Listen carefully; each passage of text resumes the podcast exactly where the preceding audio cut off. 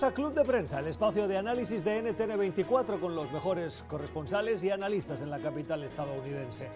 Les invitamos a hacernos llegar sus comentarios a través de la cuenta de Twitter Club Prensa NTN24 y a que se suscriban a nuestro podcast, donde pueden escuchar otra vez este programa a su conveniencia. Estamos en Apple y en Spotify.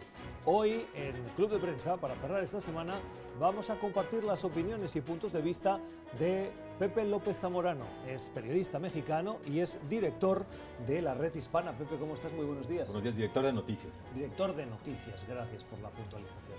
Y con María Luisa Rosell.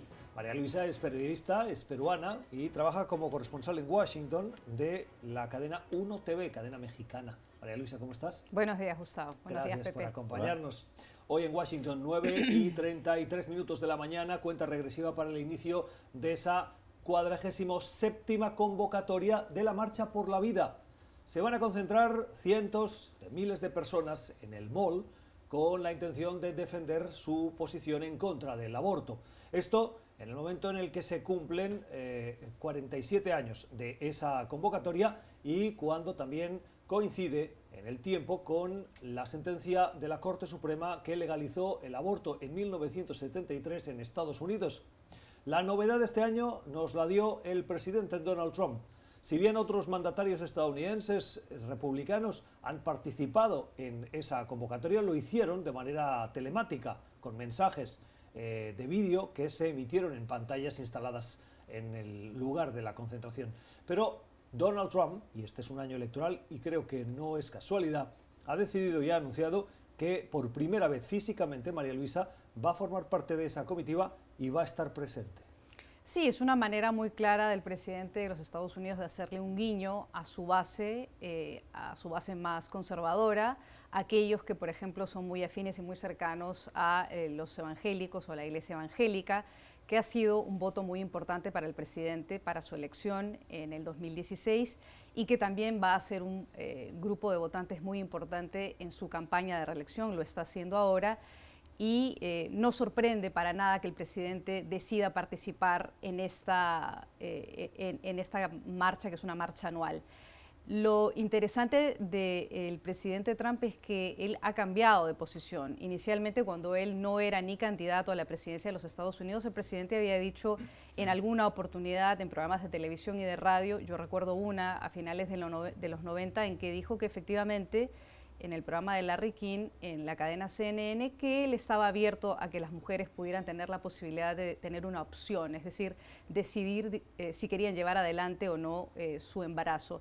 Y luego cuando se vuelve candidato a la presidencia de los Estados Unidos, el presidente o el entonces candidato a la presidencia Donald Trump cambia de postura y más bien se muestra contrario a el derecho de las mujeres a tener acceso al aborto.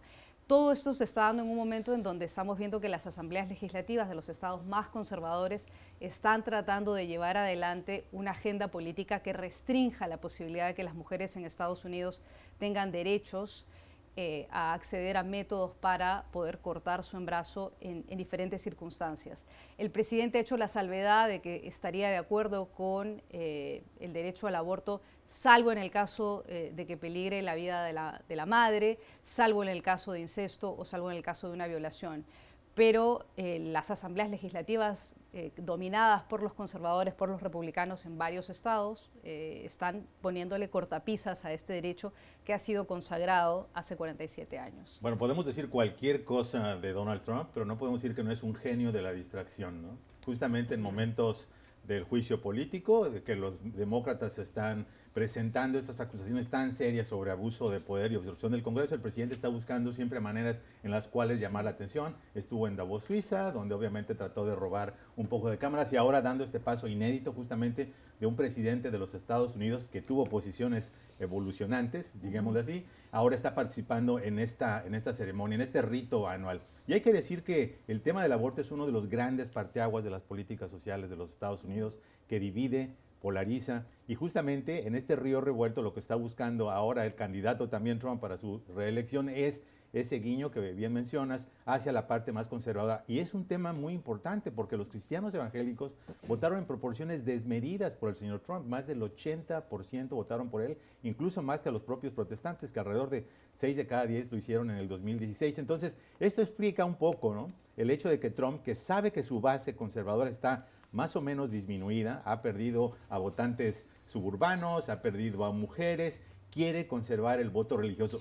Yo si fuera religioso, que no lo soy mucho, me preguntaría si la conducta que ha adoptado el señor Trump a lo largo de su presidencia, especialmente este trato tan cruel que ha tenido hacia las comunidades migrantes, hacia los grupos más vulnerables, eso no ha afectado de alguna manera esa erosión. No he visto encuestas, recientes sobre el voto de los cristianos evangélicos, pero me llama mucho la atención. Tengo la percepción de que está también ligeramente erosionado porque muchos cristianos evangélicos no creo que comulguen con estas conductas personales del presidente. Por otra parte, la economía está muy bien. Eh, tenemos una tasa récord de desempleo muy baja y cuando los votantes tienen los bolsillos llenos tienden a minimizar otros aspectos con los cuales tienen discrepancia. Así que va a ser muy interesante ver cómo se divide el voto religioso en esta elección.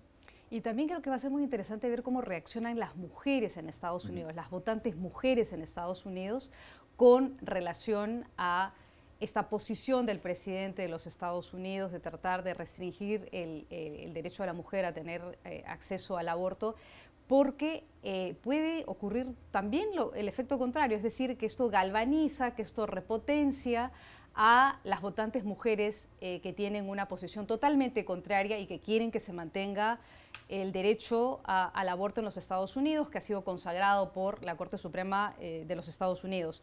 Yo creo que es uno de los temas principales en la agenda electoral del 2020 yo creo que definitivamente repotencia a las votantes mujeres, y no solamente a las mujeres, también hombres y mujeres que consideran de que esto se tiene que mantener. Hay una preocupación latente en Estados Unidos de que si llega a reelegirse el presidente Donald Trump, uno de los principales temas que puede imponer en temas sociales es precisamente controvertir el fallo de la Corte Suprema. Y yo creo que una de las grandes estrategias de los demócratas va a ser tratar de colocar como tema prioritario el tema de la salud el hecho de que muchos gobiernos estatales republicanos, que el propio presidente, los republicanos en el Congreso, han buscado minimizar todo lo que han sido los grandes logros de millones de personas que cuentan con seguridad social. Para los republicanos va a ser una guerra de temas culturales, de identidad, como conservadores, para los demócratas va a ser beneficios tangibles para las clases que más lo necesitan. Pepe, María Luisa, en vuestras explicaciones y en vuestro análisis eh, hacéis referencia a los dos a la evolución del presidente Trump en la cuestión del aborto, o al menos en la apariencia, porque él no ha dado una explicación. Simplemente conocemos esas declaraciones de hace unos años en una entrevista con Larry King y hoy vemos que está participando en eventos que contradicen esa posición que ha, deducimos, evolucionado en los años. ¿Por qué en este caso siento que es un reproche o una crítica. Y en el caso, por ejemplo, de Barack Obama, que él tuvo y reconoció en una entrevista una evolución en el reconocimiento al matrimonio homosexual, no lo fue. Porque en este caso el presidente está en una circunstancia muy, muy, particular. El presidente está en un juicio político. El Congreso en este momento está evaluando los méritos eh, para eh, sacarlo de la presidencia de los Estados Unidos.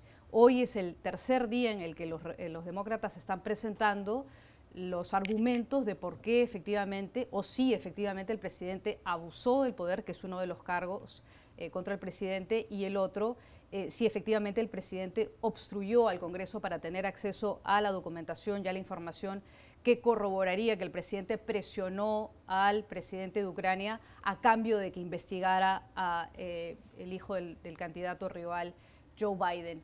Son cargos muy serios. Los argumentos de los demócratas en el Congreso son sumamente serios. Y en este momento los republicanos no han logrado revertir ni controvertir los argumentos legales. Lo que han dicho es simplemente que es una repetición, que esto ya lo han dicho, que es una cacería de brujas, un poco más o menos repitiendo la línea de los argumentos de la Casa Blanca y del propio presidente a través de, su Twitter que dicho sea de paso eh, ha, batido su propio récord, porque aparentemente esta semana ha mandado más Twitter que, lo normal. El miércoles superó su récord en número de tweets y retweets, 131, creo, en un solo Así día. es. Entonces, respondiendo concretamente a tu pregunta, Gustavo, yo creo que simplemente el oportunismo en ese momento de la Casa Blanca y del presidente de participar en esta marcha, de mostrarse como un hombre que defiende el derecho a la vida, lo cual puede ser muy, muy claramente controversial, porque las posiciones del presidente con relación a las mujeres en general son muy controversiales, ya lo hemos visto antes, como candidato y como presidente. Entonces yo creo que es simplemente el contexto político en el que está el presidente que lo hace, obviamente, aprovechar este escenario de manera política, para su beneficio. Sí, respondiendo a tu pregunta, es absolutamente legítimo que cualquier persona cambie de opinión. en este caso, el presidente sí fue de una esquina pro-choice, como se les designa en los Estados Unidos a las personas que están a favor de la opción que la mujer decida qué hacer con su cuerpo, a la esquina contraria, que era la posición pro-life. Pero aunque sea un salto olímpico, ¿no? es posible que sea una evolución legítima. El problema es que el presidente tiene poca credibilidad en sus políticas sociales. Entonces, cuando en su campaña utiliza el tema de los inmigrantes en general y los mexicanos en particular como el chivo expiatorio de los problemas nacionales de Estados Unidos, cualquier persona seria y estudioso de la materia te dice, no es así. Cuando coloca el muro como una manera de crear la mejor política de seguridad nacional de Estados Unidos, con un muro físico en la frontera, todo el mundo dice, mm, no es así. Entonces, hay demasiadas circunstancias sin incluir los 10.000 momentos en los cuales ha dicho medias verdades y medias mentiras o falsedades abiertas, en donde el propio presidente pone en duda su credibilidad. Y cuando ves que ha estado sumamente preocupado por su electibilidad, cuando puso la seguridad nacional de los Estados Unidos en riesgo en su política hacia Ucrania, para tratar de investigar a un rival político. Todos sabemos en este momento que el presidente es capaz de cualquier cosa con tal de reelegirse. Creo que de hecho ese fue uno de los argumentos de los fiscales demócratas en el juicio de destitución. Por el momento, en, este, en esta breve pausa, ha tenido éxito en distraernos y hablar del tema del aborto, pero creo yo que el presidente está enfocado como rayo láser a su reelección y hará cualquier cosa para lograrlo. 9 y 43, hoy a la una de la tarde se reprende la tercera y última de las oportunidades que tienen los demócratas para eh, subrayar, para eh, construir con los argumentos y con los materiales de que disponen esas dos acusaciones frente a el jurado del juicio político, los 100 senadores que sin celulares, sin poder hablar y únicamente acompañados de papel y lápiz y unos dulces, como nos explican los periodistas presentes, escuchan atentamente esa causa contra el mandatario. Hasta la fecha, los demócratas han tenido la palabra de acuerdo a las normas. Son tres días, 24 horas distribuidas en esos tres días, igual que pasó en el juicio de Bill Clinton. Y a partir del sábado empieza el turno de los tres días, 24 horas, para esos, eh, ese grupo de defensores del presidente. ¿Cómo creéis eh, que está llegando el mensaje que están construyendo los demócratas? ¿Cansa? Porque van sobre lo que ya sabemos y ya hemos visto al no poderse aportar ni testigos ni pruebas, o contribuye a solidificar esas acusaciones de obstrucción al Congreso y de abuso de poder, Pepe?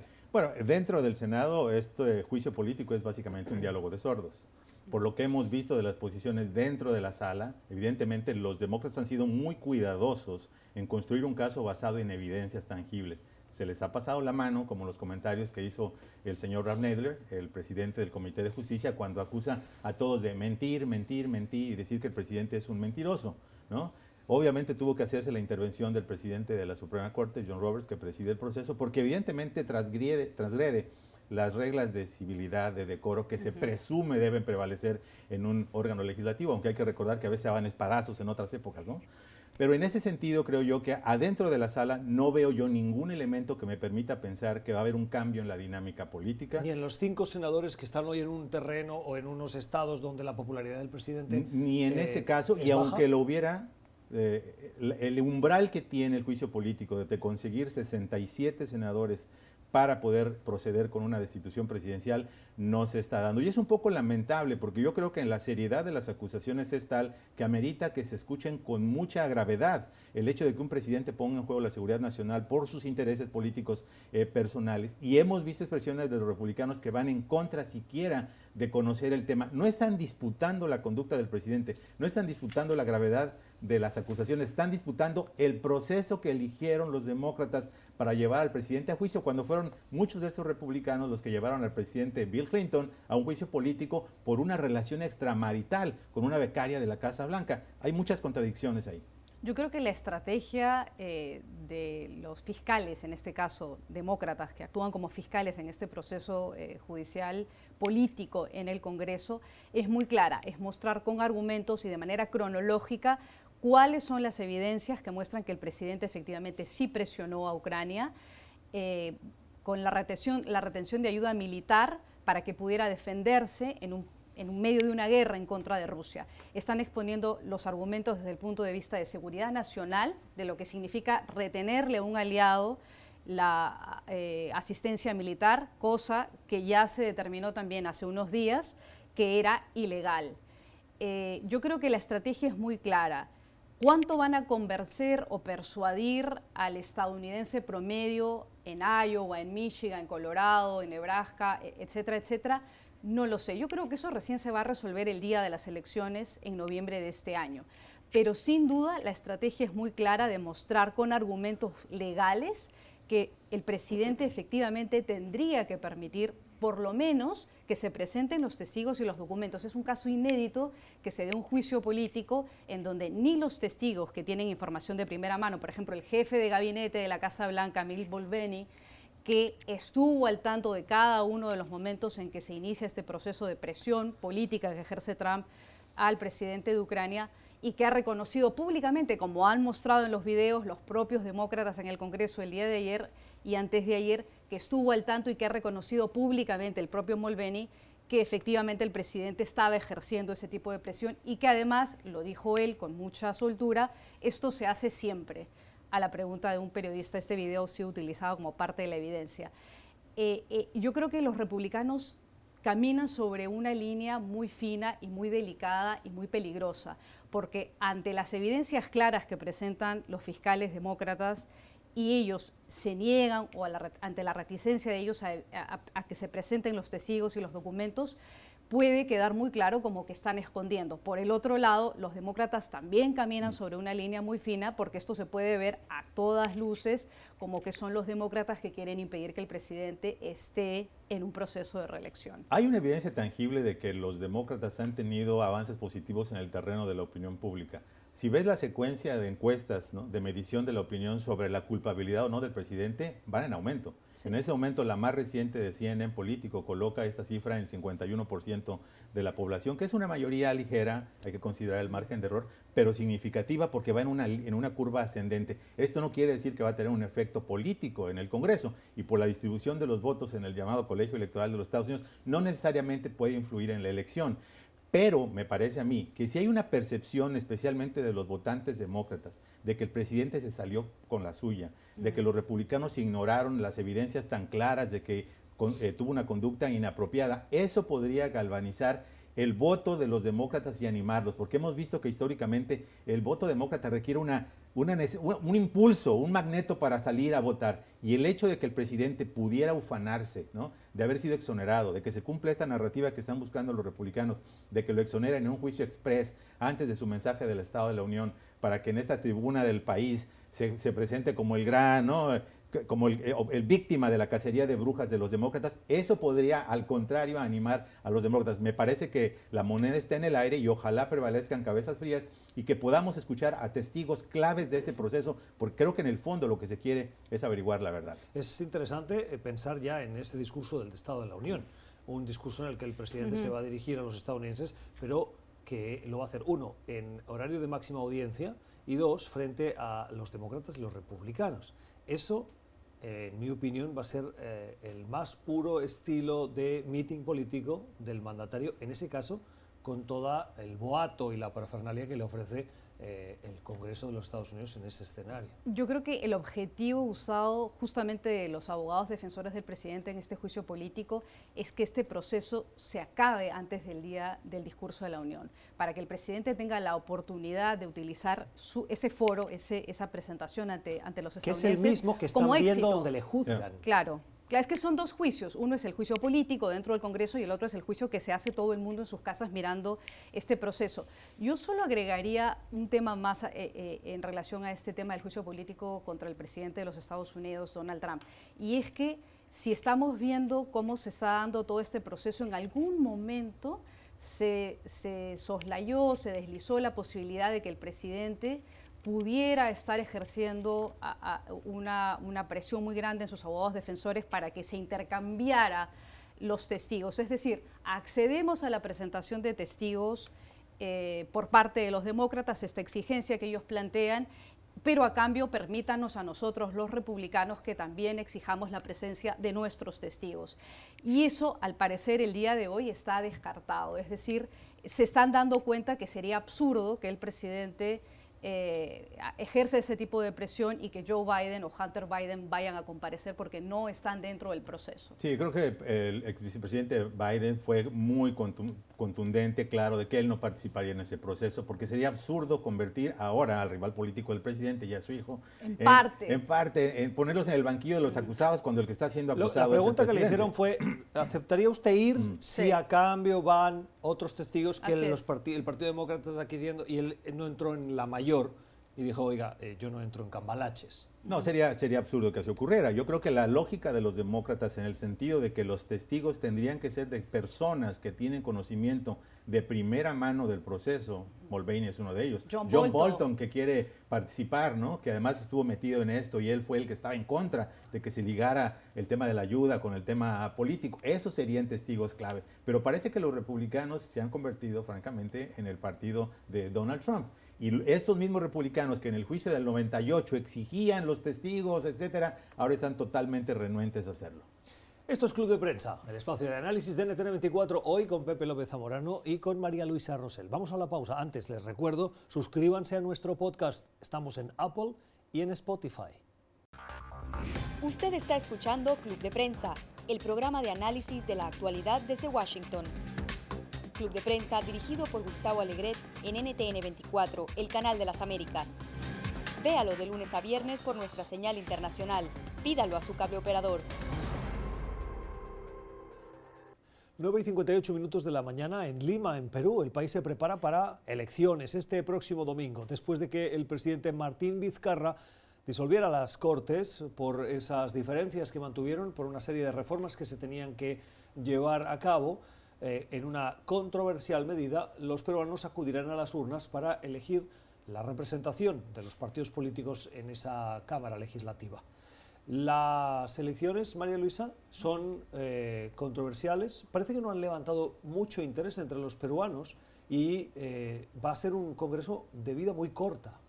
Sí, las encuestas señalan que efectivamente todavía los peruanos no han decidido por quién van a votar para elegir un nuevo Congreso. Hay que recordar... Y eso que es viernes y el domingo se vota. El domingo son las elecciones. Sí, hay un, hay un porcentaje todavía de indecisos muy alto, eh, pero hay que recordar un poco el contexto en el que se, da, eh, esta, se dan estas elecciones, eh, que están amparadas por la Constitución. El presidente Martín Vizcarra, que es un presidente interino, que, cuyo mandato termina en julio del año entrante, eh, llamó a elecciones, convocó a elecciones eh, después de que en septiembre de este año se disolviera el Congreso. El presidente estaba amparado por el artículo 132 de la Constitución, que efectivamente señala que en el caso de que se produce un impasse entre Ejecutivo y Legislativo, el presidente tiene la prerrogativa de tomar esa decisión. El presidente lo hizo porque la mayoría que controlaba el Congreso del Perú en ese entonces, una mayoría fujimorista, estaba en contra de las reformas políticas que planteaba el presidente. Una de ellas era, por ejemplo,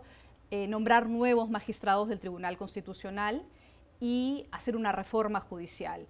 Eh, al, negarse a debatir esta, esta, propuesta que había presentado el Ejecutivo por, en varias oportunidades, la última oportunidad, el Congreso, eh, el presidente decide cerrar el Congreso. Este Congreso va a funcionar solamente un año hasta el año entrante. Son 21 agrupaciones políticas las que están participando en esta contienda electoral. 21, ¿ese es un número normal? No, es un número muy grande. ¿Qué ocurre? Que en el país han proliferado una serie de agrupaciones políticas en los últimos años y eh, el Congreso que entre a, a, legislar a partir del año entrante, a partir del 28 de julio del año entrante, va a ser un Congreso sumamente polarizado el presidente Vizcarra no va a tener una mayoría en el Congreso. Y aquí la gran pregunta en realidad es por quiénes van a votar los peruanos, qué representación vamos a tener los peruanos en el próximo Congreso y si efectivamente se, vaya, se va a llevar adelante no solamente la reforma judicial, sino una serie de reformas políticas que son necesarias. Y digo esto porque cabe la posibilidad de que efectivamente los mismos partidos políticos que tuvieron representación en el Congreso disuelto tengan representación nuevamente, no con los mismos representantes, pero sí digamos, con las mismas agrupaciones políticas.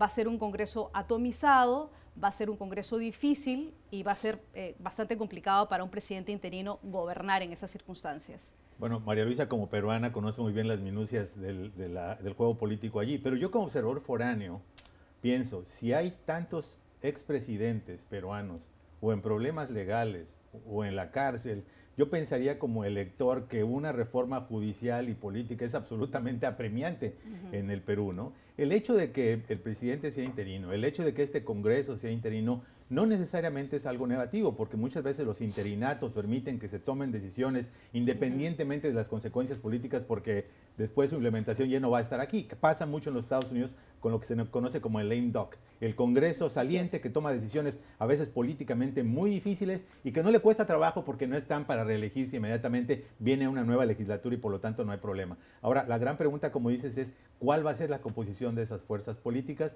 si estas fuerzas, por ejemplo, los fujimoristas que se oponen a estas reformas van a tener un peso específico. Ojalá haya fuerzas que realmente apunten en el camino de la reforma. No conozco los detalles de las fuerzas que están participando, pero evidentemente el país lo requiere para darle credibilidad al sistema político y que evite, se evite que estos expresidentes o funcionarios terminen con problemas legales, porque obviamente eso es un factor que disuade a las personas a no participar en la vida política. Cuando uno ve la realidad política peruana y ve el contexto en el que se encuentra el Perú, no el contexto nacional, sino el latinoamericano, protestas en Chile, en Colombia, en Bolivia eh, y así eh, otros países de la región, y ve la situación peruana y dice, ¿por qué siendo como hay tanta crítica a la clase política, tanta preocupación por la corrupción, tanta inestabilidad, tanta fragmentación de partidos, no hemos visto esas protestas en las calles.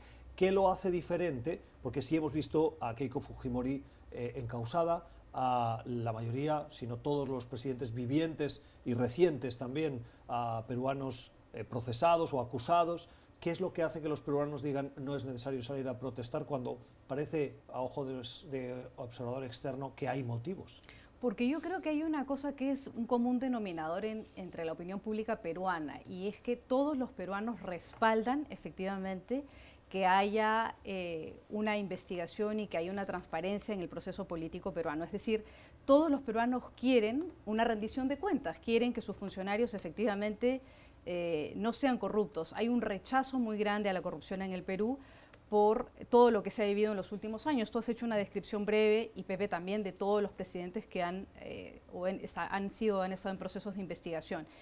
Y yo creo que hay un cansancio, hay un hartazgo entre la opinión pública peruana de que esto se repite y por eso apoyan las reformas. Una cosa que es muy interesante y, que tiene que ver con tu pregunta es que precisamente no hay protestas porque los peruanos están respaldando al presidente Vizcarra, que es el presidente interino, en sus propuestas, teniendo en cuenta que el presidente no tiene mayoría en el Congreso y teniendo en cuenta toda la oposición y el rechazo que ha tenido por parte del Congreso disuelto y de los políticos que o sea, están lo que me este estás diciendo es que hay votantes hoy que están dándole el visto bueno y el apoyo a Vizcarra, pero que en esas elecciones van a votar por otros partidos que no es el de Vizcarra. Y que además Vizcarra no va a tener la posibilidad de participar en las elecciones del año eh, entrante. En abril del 2021 hay elecciones presidenciales en el Perú.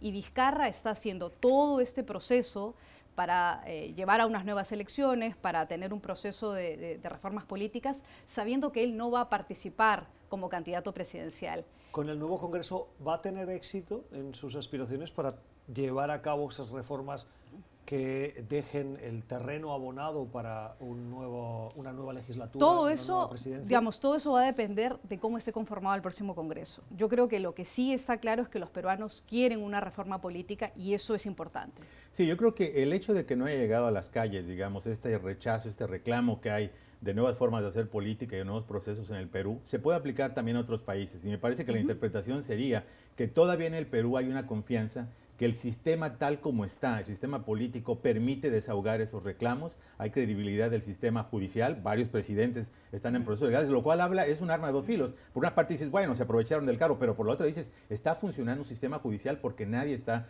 por encima de la ley. Entonces hemos visto históricamente que en países donde las fuerzas políticas creen que las diferencias se pueden desahogar de una manera pacífica y legal, no vemos ese tipo de movilizaciones donde creen que las fuerzas políticas, que el sistema, que el sistema judicial no goza de la credibilidad de los instrumentos o de los canales para desahogar esos reclamos, esas diferencias legítimas, es cuando vemos que la gente va a las calles. E históricamente sabemos que las calles siempre mueven a los políticos. Lo hemos visto en varios países latinoamericanos de manera reciente. Así que qué bueno que lo de Perú se esté manejando de una manera muy pacífica, institucional, a través de las elecciones. Y bueno, finalmente lo que va a importar es el resultado de lo que decide el pueblo. ¿Quién gana?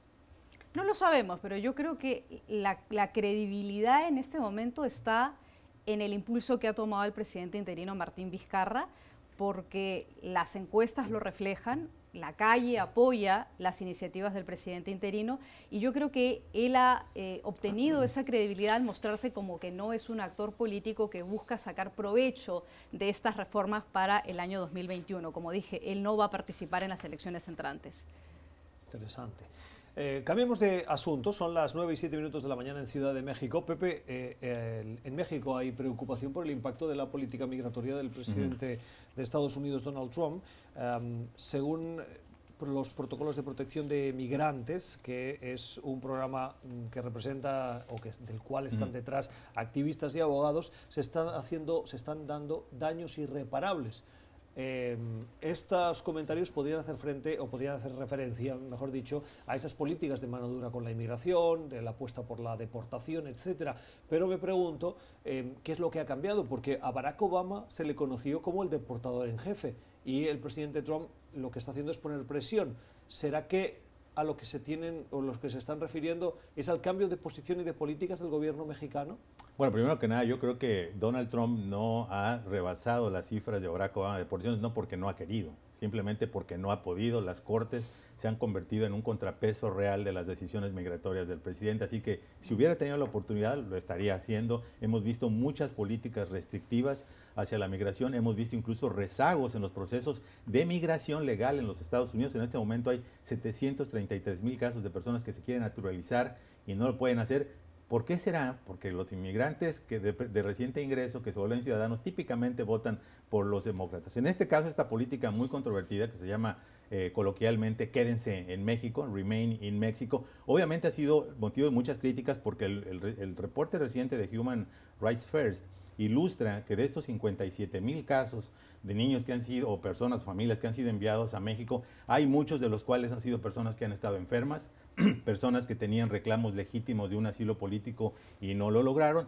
Entonces creen que en la implementación del programa hay fallas que pueden ser irreparables porque muchas familias quedan separadas, muchas personas que requerían atención médica no le están necesariamente recibiendo a tiempo y hay que entender que esta cifra es muy importante. México dijo desde un primer lugar que no estaba de acuerdo con la política, que era una decisión unilateral de los Estados Unidos, pero dijo que lo haría por razones humanitarias. La gran pregunta es si México tiene realmente esa capacidad para dar una respuesta humanitaria en tiempo real a lo que estamos viendo.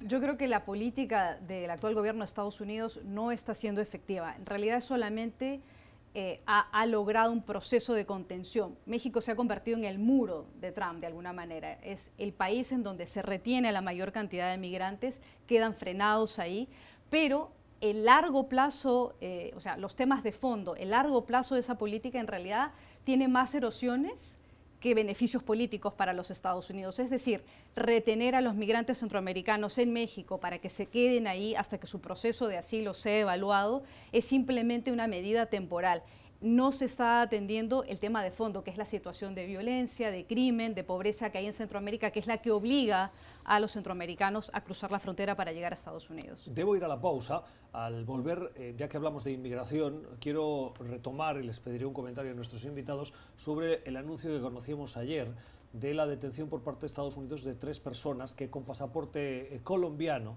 a través de Venezuela intentaban entrar en Estados Unidos y que dicen las autoridades eh, forman parte de Al-Qaeda. Son calificados por las autoridades estadounidenses terroristas sirios de Al-Qaeda. Vamos a la pausa, al volver retomamos esta eh, sorprendente noticia. Usted está escuchando Club de Prensa, el programa de análisis de la actualidad desde Washington. Club de Prensa dirigido por Gustavo Alegret en NTN 24, el canal de las Américas. Véalo de lunes a viernes por nuestra señal internacional. Pídalo a su cable operador. 10 y 15 minutos de la mañana en Bogotá. Aún resuenan los detalles de eh, una información que confirmó el Departamento de Estado de Estados Unidos, en la que se eh, explicaba que tres ciudadanos de origen sirio habrían intentado entrar en Estados Unidos con pasaporte colombiano, lo cual ha sorprendido. Esto se produce en el contexto de eh, hace un par de años acusaciones al gobierno de Venezuela de haber impulsado o orquestado una red para otorgar pasaportes venezolanos. Los sirios habrían pasado por Venezuela. La otra es la acusación de que esa red de pasaportes falsificados o de entrega de pasaportes ah, tendría ahora tentáculos en Bogotá. Las autoridades eh, han puesto el grito en el cielo al tratarse de sirios que estarían vinculados a la organización terrorista Al Qaeda. Y María Luisa, esto se produce cuando precisamente esta semana se llevó a cabo en Bogotá la tercera cumbre contra el terrorismo y el secretario de Estado en su gira por América Latina, Bogotá primero, Costa Rica después y finalmente en Jamaica, ha puesto el énfasis en las organizaciones terroristas como Hezbollah eh, con sus tentáculos en América Latina. ¿Qué nos dice esta noticia? Bueno, es una noticia muy grave, ¿no? Eh, esta información que obtuvo el canal aliado de este canal NTN24, el canal de noticias RCN, al eh, difundir información de que efectivamente habría una mafia eh, enquistada en Bogotá que obtiene pasaportes y otros documentos de identidad adulterados y que se los entrega a sirios, afganos, iraquíes, cubanos y personas de otros países que tendrían interés de llegar a los Estados Unidos. Y por supuesto es una preocupación de seguridad nacional para los Estados Unidos y para el Departamento de Estado que lo ha hecho, lo ha hecho muy claro. La pregunta es cómo funciona este tránsito de personas que salen desde Venezuela, porque serían eh, sirios que salieron de Venezuela, según la información de Noticias RCN, ingresaron a Colombia, obtuvieron los documentos, porque el propósito final era llegar a Dallas, en el estado de Texas, en los Estados Unidos, según esta información periodística.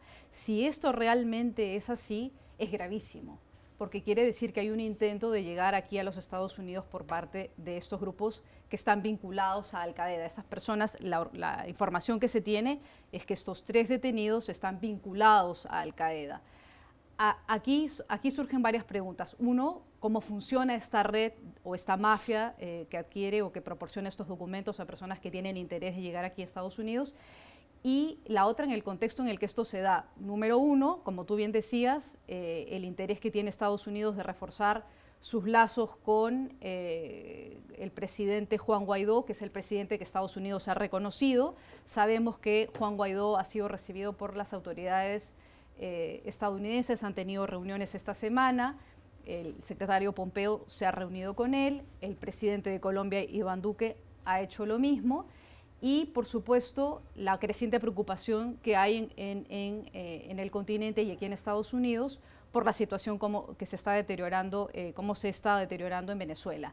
Y el la segunda parte de esta información tiene que ver en cómo están operando los grupos ilegales en Colombia, en la frontera colombiano-venezolana, es decir, en la zona del Arauca, que es en Colombia, con el vecino, eh, eh, con la vecina Venezuela. Los grupos ilegales colombianos están actuando en esa zona limítrofe y eso también es un segundo motivo de preocupación. Bueno, que cualquier terrorista esté intentando aprovecharse de estas organizaciones transnacionales del crimen, ya sea que preparan pasaportes o que hagan trasiego de personas, por supuesto que es algo muy grave. Lo que me hace ser un poco escéptico hasta conocer los detalles de estas tres personas es el hecho de que Estados Unidos ha utilizado propagandísticamente la presunta eh, intromisión de extranjeros, por ejemplo, en las caravanas, lo cual no estuvo probado, justamente para llamar la atención de que son un riesgo a la seguridad nacional y que por lo tanto todas estas políticas draconianas se justifican porque Estados Unidos puede ser penetrado por estos grupos aprovechándose los flujos migratorios. Entonces habría que ver en detalle bien si efectivamente estas personas son terroristas o solamente tienen un nombre que a los Estados Unidos les parece. ¿De dónde vienen las listas? Las listas de terroristas aquí son notablemente eh, insuficientes, ¿no? ha habido combatientes ilegales que no eran terroristas y que sin embargo estuvieron muchos años apresados, lo han documentado documentado organizaciones defensoras de los derechos civiles.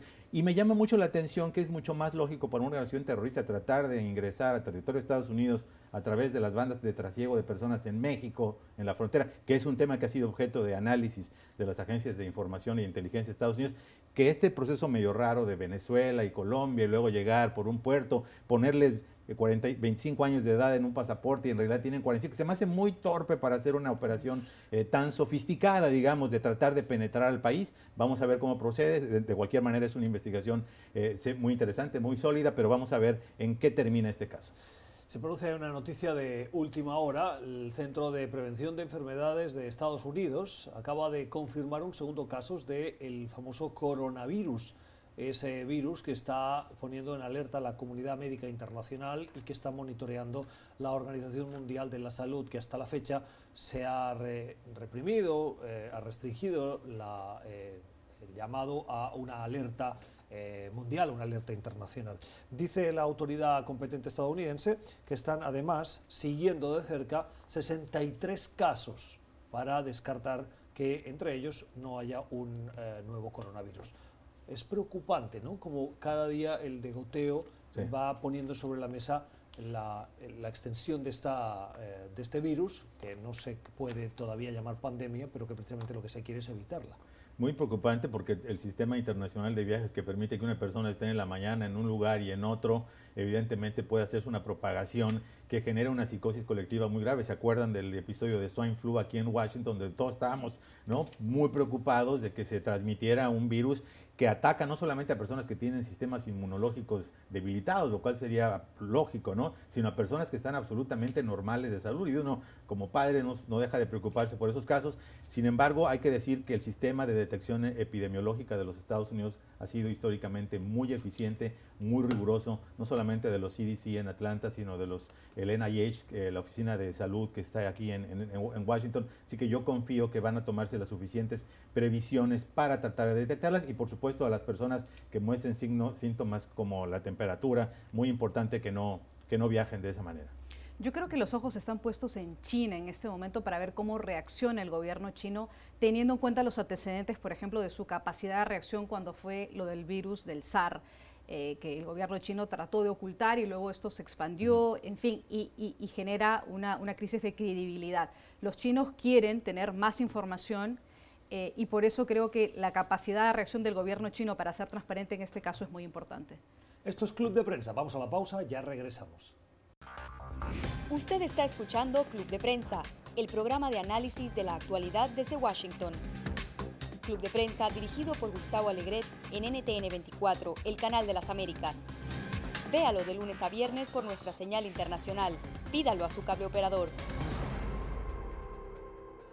Recta final en este club de prensa de hoy, tiempo justo para conocer la mala semana. María Luisa, ¿quién se la ha ganado?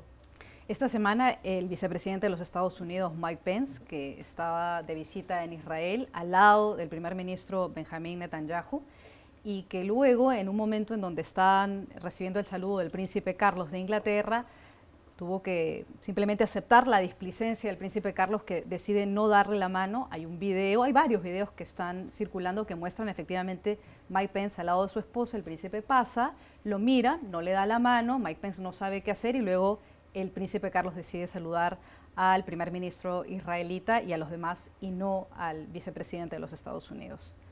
Pepe. Sí, bueno, un fiasco definitivamente, porque muchas veces Pence es el que está esperando que le den la mano. Bueno, yo pongo al presidente Donald Trump, por más que el presidente quiso distraernos con su participación en el Foro Económico Mundial de Davos en Suiza, por más que hizo esta participación inédita en las movilizaciones en torno a la vida o al aborto aquí en los Estados Unidos, es una mala semana para él porque el inicio de los argumentos orales iniciales de su juicio de destitución van a marcarlo históricamente, independientemente de que salga exonerado. Creo que es una semana para él bochornosa por todo lo que se dijo de su papel en, este, en esta trama con Ucrania. Ustedes no me ayudan mucho, ¿eh? Los televidentes de este programa, algunos me hacen llegar comentarios diciendo, oiga, es que usted solo tiene analistas liberales que no hacen más que criticar al presidente Trump. Y me cierran la semana con el presidente y el vicepresidente de la mala semana. En este programa respetamos las opiniones de quienes vienen, buscamos diversidad y eh, esta es el análisis que hacen nuestros invitados hoy. Os deseamos un feliz fin de semana, gracias por haber estado con nosotros y a ustedes por la generosidad de su tiempo. Esperemos que también hayan aprendido. Nosotros volvemos el lunes, que tengan un feliz descanso.